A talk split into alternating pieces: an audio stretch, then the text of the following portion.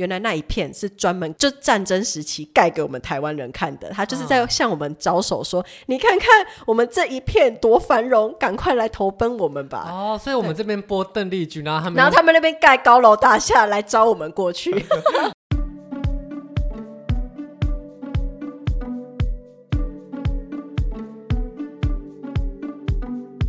金门除了浓浓的军事风情外，也有充满在地特色的建筑、美丽的自然景观、好吃好玩的纪念品。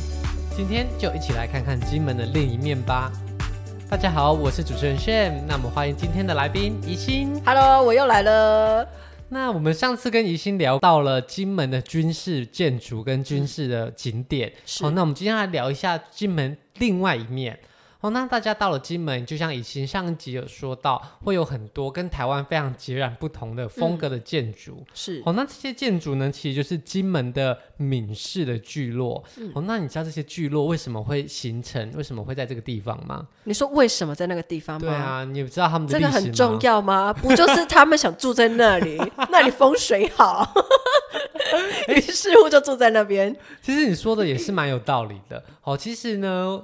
他们金门早期的移民是来自中国的漳州跟泉州嘛，嗯，好，那他们搬来这边之后盖的房子，当然就是也是沿用当地他们过去那边的风土民情，对，哦，那为什么能够留到现在呢？其实是因为早年啊，金门的军事管制很严格，所以其实当地就没有办法有太多的开发跟太多的改建。哦也因此保留下来这些很丰富的史迹，真的蛮多的。那其实当地的聚落形成，通常也都是哎同一个家族的人，是，所以在这个聚落可能都会以某个姓为大宗。嗯、哦，那大家刚搬来的时候，一定都是找些风水比较好的地方，对，比方说水源足够的啊，然后可以避风、可以御寒的地方。对，所以其实这些聚落大部分都落在那些。前低后高，然后依山傍水、背山面水的好位置，所以的确他们的风水上也是有他们的考量。那我讲对了，我好厉害。那后来在这些闽式的建筑呢，他们就有一些共同的特色，比方说他们就有中式建筑那个很高的马背，还有翘起来的燕尾。对，哦，那上面就会有金。雕细琢，其实我觉得大家可以仔细观察，上面真的有时候是不是还会有一些特别的动物还是什么的？对，他们就会雕刻一些东西在他们的房子上面。哦，那其实这些雕饰有些都还有特别的意义哦。嗯、有些比方说是表示你家里是极品的官呐、啊，哦、或者是什么样，其实他们都有特殊的含义，嗯、就是美美嘎嘎很多。是，所以我觉得这些东西如果大家真的很有兴趣的话，真的觉得建议可以找一个好的民宿，然后你跟老板啊可以好好的聊。对，对或者是你可能可以找个当地的导游，可以告诉你很多历史的背景、哦、故事，嗯、这些房子盖的原因。嗯、那如果你今天其实没那么有兴趣，你只是想走走看看也可以啦。嗯、哦，那它除了这些美丽的建筑以外，它的用色也是非常的鲜艳，是色彩斑斓。嗯、哦，那它的砖瓦其实也都非常漂亮。嗯、这些聚落又是非常多间，可能少的十几间，大的可能上百间，对都在。聚集在同一个地方，所以你走在那个里面的时候，真的会有一种好像到了一个很不一样的地方的，对，真的是不一样，就跟台湾完全不一样。你在台湾哪一个点都没办法看到像那样子的感觉。对，对。那这些聚落呢，如果你走在里面，有时候会看到，哎，会有一些比较不一样的洋楼穿插在里面，嗯，或就是在中式里面突然会出现一些很华丽、很西式的建筑，嗯，那据说就是这些金门人呢、啊，他们后来离开了台湾，到东南亚去经商啊，去做什么生意？嗯、那后来成功了，功成名就回来之后，嗯、他们就回到自己的家乡，然后盖这种漂亮的洋楼，楼表示说：“哎、欸，我们家……所以就像什么陈景兰洋楼，它就是因为。”他什么经商成功，所以就回来就是盖一栋这样的洋楼。对，那他们也称作这种楼叫番仔楼，就是他们有出去 就是有到外面然后工作之后，工程名就回来彰显的。哦，那这个就是当地这些聚落的特色。嗯，那在金门有七个还蛮大型的聚落，保存的蛮完整的。好，那我们今天会介绍几个宜兴有去到的聚落，是来跟大家分享一下，在这些聚落有什么样的。差异完蛋了！你现在这样问我，我觉得那几个聚落就是个聚落，然后就是建筑也蛮相像的这样子。嗯、好，那我们先介绍第一个水头聚落。是，好，那它里面最著名的就是它保存了非常多的闽式的建筑，嗯、还有很多很精美漂亮的洋楼。是，那水头聚落最著名、最著名的，大家去一定会知道的，就是里面有一座德月楼。嗯，那你们当时有到这个德月楼去过吗？有，我们我们有去晃晃这样子。那在这个德月楼进去里面会有展示什么样的？展示什么样的东西？我觉得里面就很很像我们台湾，就是那种比较啊三合院那种啦，就是一走进去。马西吉列天啊那样，然后就可以两张大椅子，嗯、可能就是坐呃主人跟女女主人这样子的那种感觉，就是像一个家这样子啦，就是一个大的豪宅就对，对对对，然后有有有几个厅啊这样子。嗯，那德月楼呢，其实就是当时最豪华的宅地。嗯、哦，那后人呢也把这个。豪宅出租给金门县政府，那金门县政府就会帮他们修缮，帮他们整理好，让观光客去。对，那德月楼呢？它的楼高有十一点多公尺，或将近四层楼的高度。那为什么要在当时建那么高的一栋楼？就是因为当时候在。金门的治安并没有很好，啊，可能会有强盗啊，会有一些坏人，所以他们就要建一个碉堡来防卫自己。哦，原来是这样。所以德月楼在当时呢，还有一些设计是可以供他们防御用，就是架枪啊，哦、然后保卫自己。当时的有钱人就是太有钱了，所以他们还需要盖一个城堡来防卫自己。哦、保卫自己。哦、没错。那水头聚落呢，就是有非常多这样子漂亮的建筑跟洋楼，是最多最精美的。但其实我们也只有去看这个德月楼啊，就是去那个聚落，我们主要。就是看看这个，对，水头聚落呢，它的建筑非的量体非常的大，也非常的漂亮。那甚至有俗语说，哦，有人像水头这么有钱，但是房子还不一定能够盖得像水头这么漂亮。哦，所以在水头这边的建筑的确是值得去一看。那么久以前的豪宅是什么样子的？嗯，是。好，那除了水头聚落以外呢，还有其他的聚落也是值得参访的。那其中一个是山后聚落。对，那山后聚落其实是金门最完整的建筑群，它还有分上中下。的部分，嗯，其中呢，中间就是游客会去的，叫做山后民俗文化村。对，我们也是去那个了。对，那这个山后聚落这个文化村里面是什么样子的？一样，它就是保留一堆闽式建筑嘛。但我觉得它那边盖的啊是比较有规律性的，就是它是一排很整齐的感觉，它不像是我们去看的其他那些聚落，嗯、房子是比较散散的感觉，就是一栋一栋一栋，它比较没有。规律性，像等一下可能会讲那个珠山聚落嘛，嗯、珠山聚落它就是那边的房子就是乱乱的，它没有一个整齐划一的方向。哦、不过山后民俗文化村它那边的就是很整齐的，然后我们去走的时候，就是一个楼梯下来就左右就就全部都是一栋。排得很，对对对，就排的排的很整齐，刚好啊，拍照片拍起来也是蛮好看的这样子。那其实原因呢，就是因为这个山后民俗文化村这个中保的部分，它是有一位旅日的侨商来出资建构的。哦、嗯，然后他当时就聘请名师规划，他就是一次盖了十六间，所以它是有规划性的，才会这么整齐。对，他就是同时盖了这十六栋，嗯、然后再加上一间学校跟一间宗祠，总共十八个，再分给他的。族人们来住，嗯、所以呢，它才可以盖得这么的整齐。整齐。这十八间的建筑里面，目前是有开放给大家进去参观的吗？有啊，可以走进去看看啊。不过那里面还是有一些是有住户在那边住的哦。对，嗯。所以它现在就是可能有一些是居民使用，对，然后那有一些是开放成民宿，嗯，那也有一些卖纪念品的地方，对对对，是有一些是卖纪卖纪念品，那边纪念品最便宜哦。经过我们的呃，就是实价探访调查一一波，那边的纪念品应该是最便宜的。对，所以如果今天想要买纪念品的话，这边有什么样的选择吗？如果要买纪念品，就是选一些小风师爷、石敢当啊什么之类。如果你们有想要拿回去，就是。摆饰的话，其实就可以在这边买，因为这边真的是很很便宜。就是你想要买一些纪念品送给你不是那么熟的人，对对对对，哎，不是那么熟，是啦，你就送个小风师爷，反正一支也很便宜，送给同事啊。是是是，如果你想买，你就在这个地方就把它买齐吧，因为也是真的真的是很便宜的。对、嗯，所以大家如果到这个山后聚落啊，不妨可以就可以看看这里的当地人居住的地方。嗯、然后，如果你想要逛逛街，或者是住在这里都是可以的，啊，就是山山后聚落可以吃一点东西，就是它整个往下走到下面会有店家会在卖什么。蛋狗跟蛋香，就是、嗯、呃蛋饼包热狗，蛋饼包香肠，我是觉得蛮好吃的啦。就是香肠蛋饼跟热狗蛋饼。就是、是啦是啦，就是香 香肠蛋饼跟热狗蛋饼。不过我本人是觉得还蛮好吃的啦。对啊，大家可以去试试。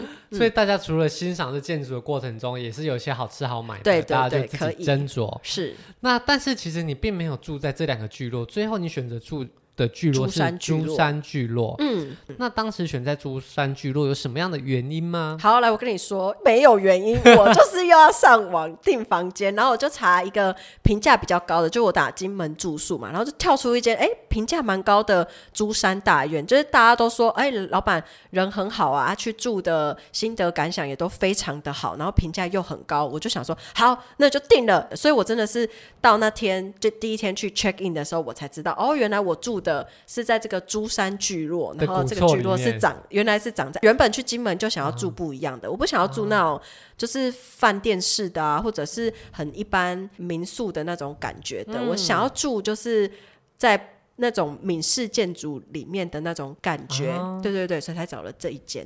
那实际住在里面是有什么样的不同或什么样的风味吗？啊、哦，我真的就觉得它那里面的感觉就很像我们就是会看到的那种三合院的感觉，就是回阿妈家的感觉。对对对，就回阿妈家的感觉，就是什么一走进去，然后就会分分几个区域是什么，比如说就就大厅这样子，然后会有一些房间这样子。对，嗯、其实我觉得住那些就是干净舒适就好了，然后又有浓浓的不一样的味道。不是说臭臭味道，是说风情，对，不一样的风情，对。所以它里面的房间也是有分什么二人房、四人房，对对对。啊，我们住的是四人房，然后它是阁楼式的，就是上面有个阁楼放一个双人床啊，底下再放一个双人床这样子，嗯、对。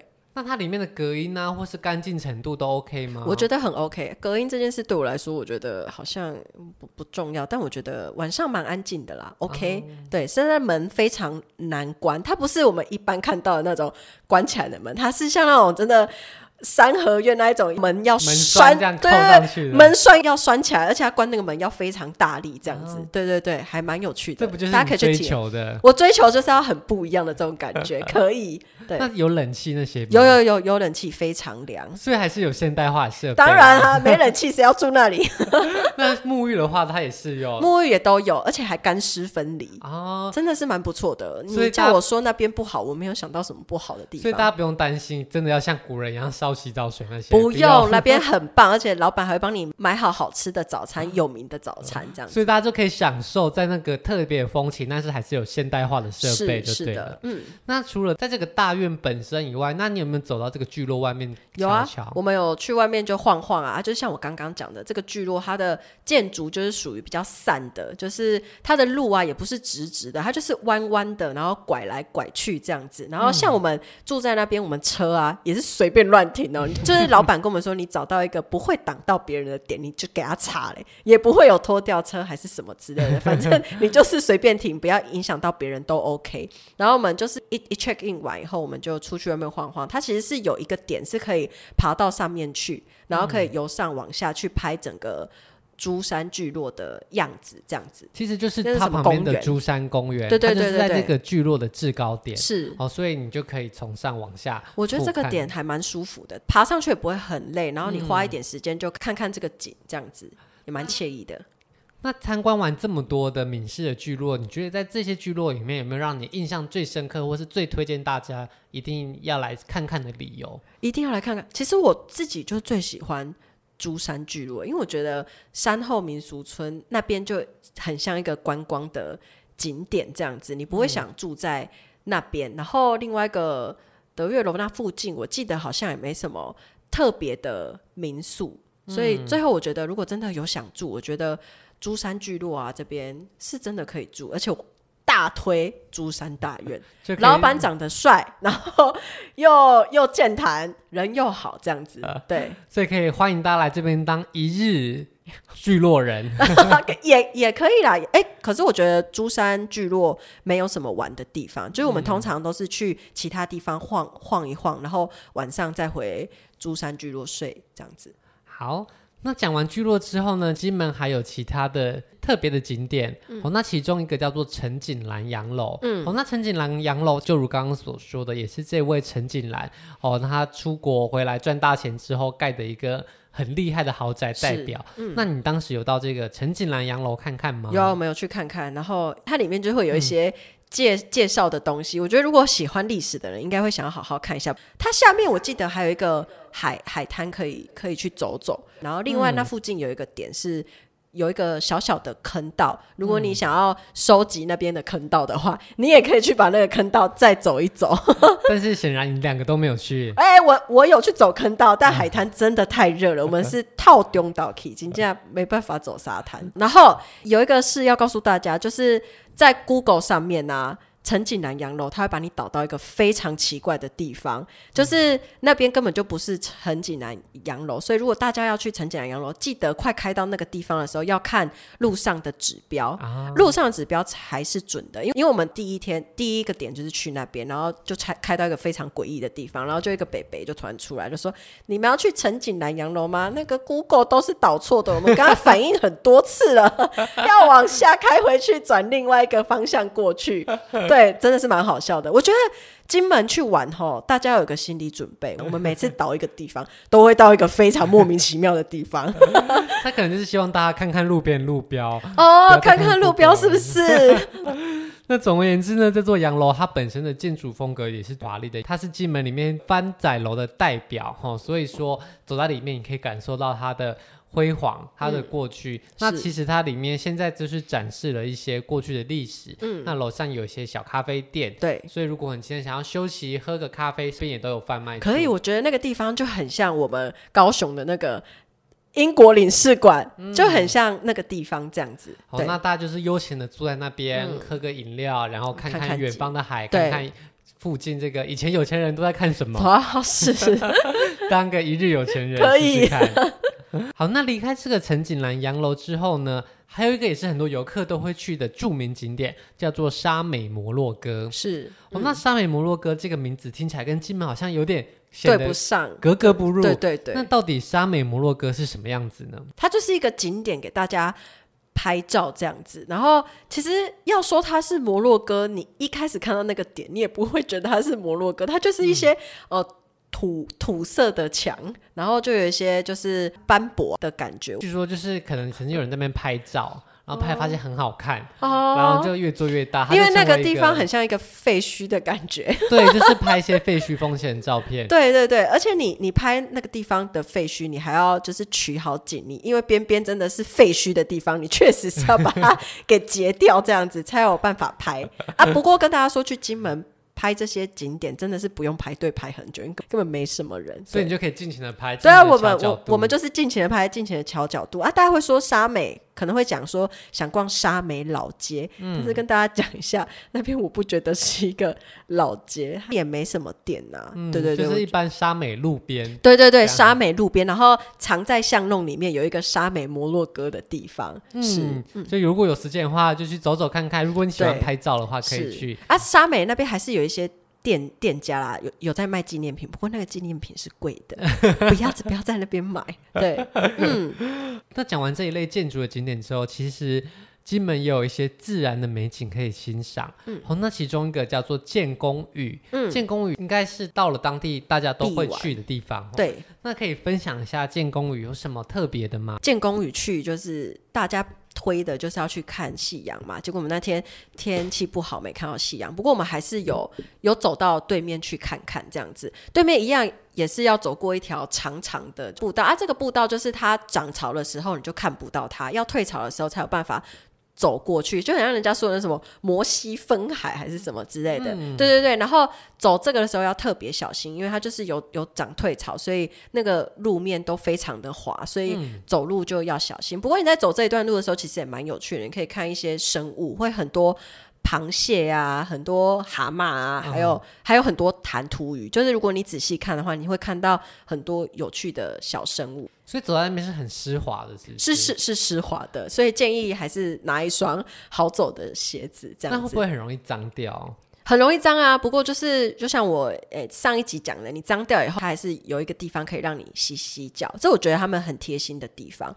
对，嗯、然后另外要提醒大家，如果你是要去看夕阳，看完夕阳不要在对面停留太久，因为民宿老板有提醒我们，如果你八点后才离开，你就真的要在那边当一日岛主，你会被困在那里。所以他就说，尽量不要太晚离开那边。你看完以后，你就往往回走就，就就回来这样子。嗯所以建功屿其实就是跟金门本岛相邻的一个小岛，它跟金门连接的那个步道，只有在退潮的时候会显现。对对对，走到建功屿的时候，你看往远方，天气好的时候，还是可以看到大陆哦。所以我们那天在研究，对面那一片其实就是大陆。就是中国，对对，就就就是中国。OK，所以大家如果想要看夕阳的话，就可以把握时间，是走过泥泞的小道到建功屿上面看看。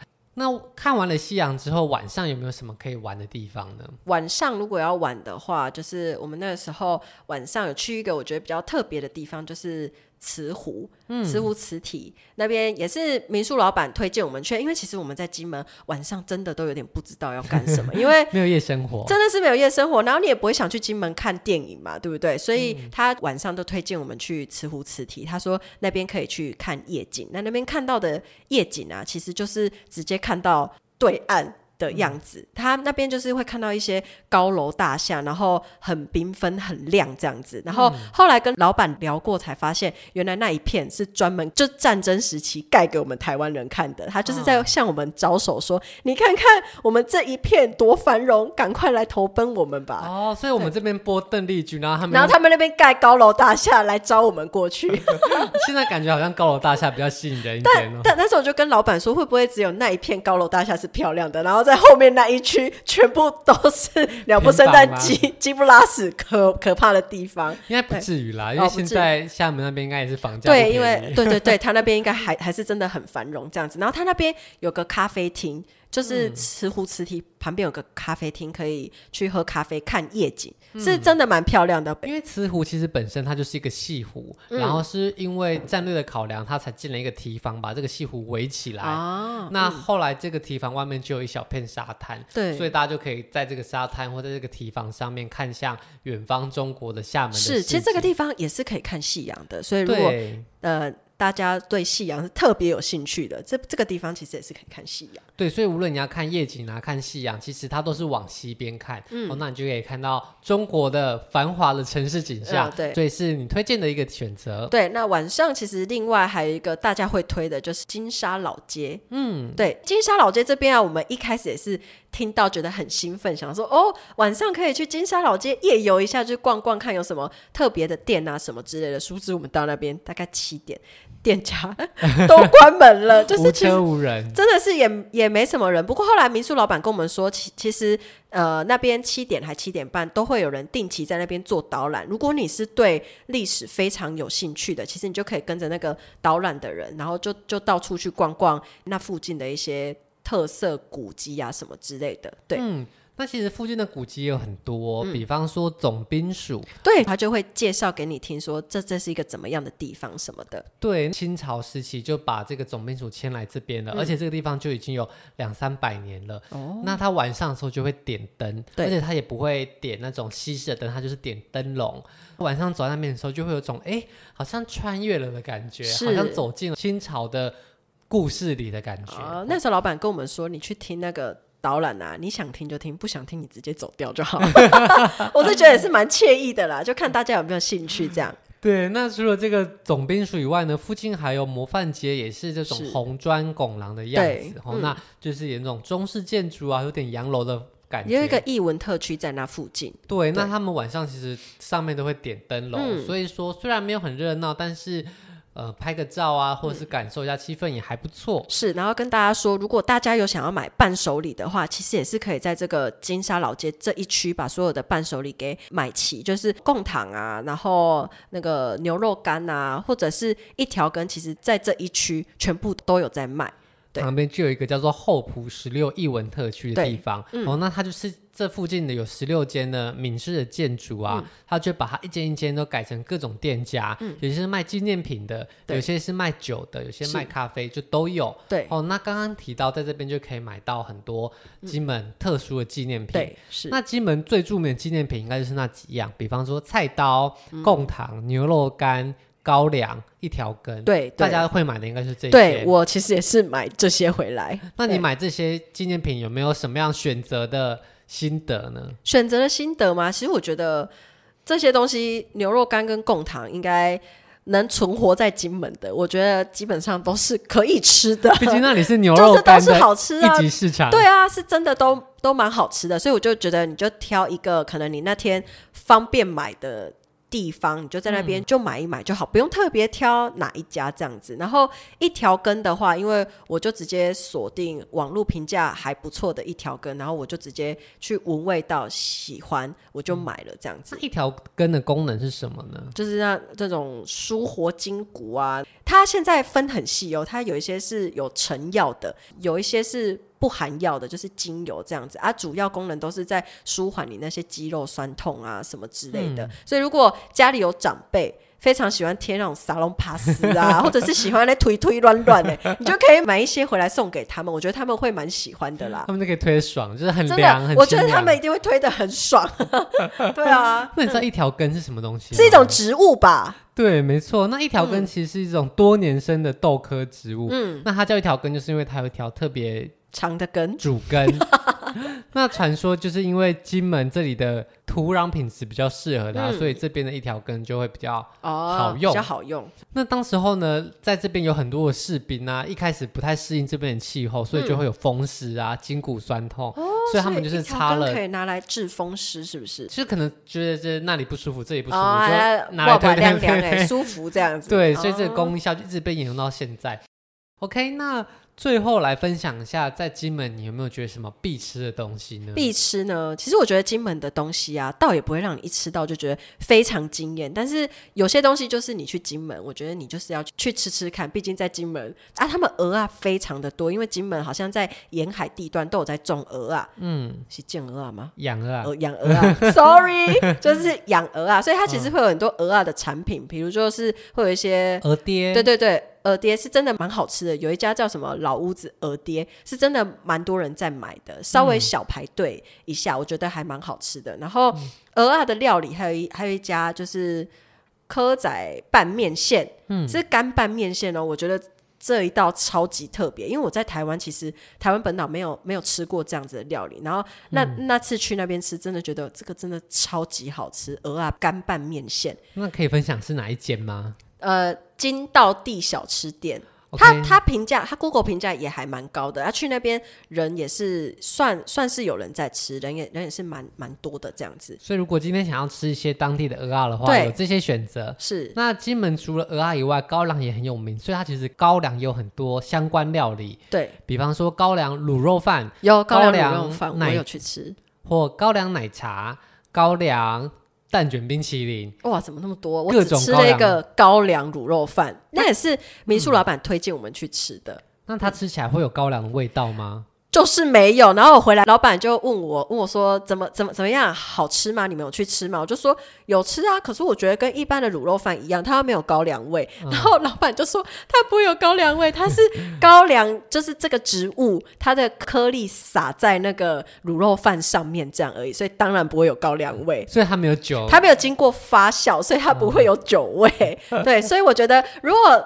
是去去试试看呐，就是这个卤肉饭对我来说，并没有造成我一个深刻的印，对，没有，并没有冲击到，它冲击我了，只有怎么没有酒味？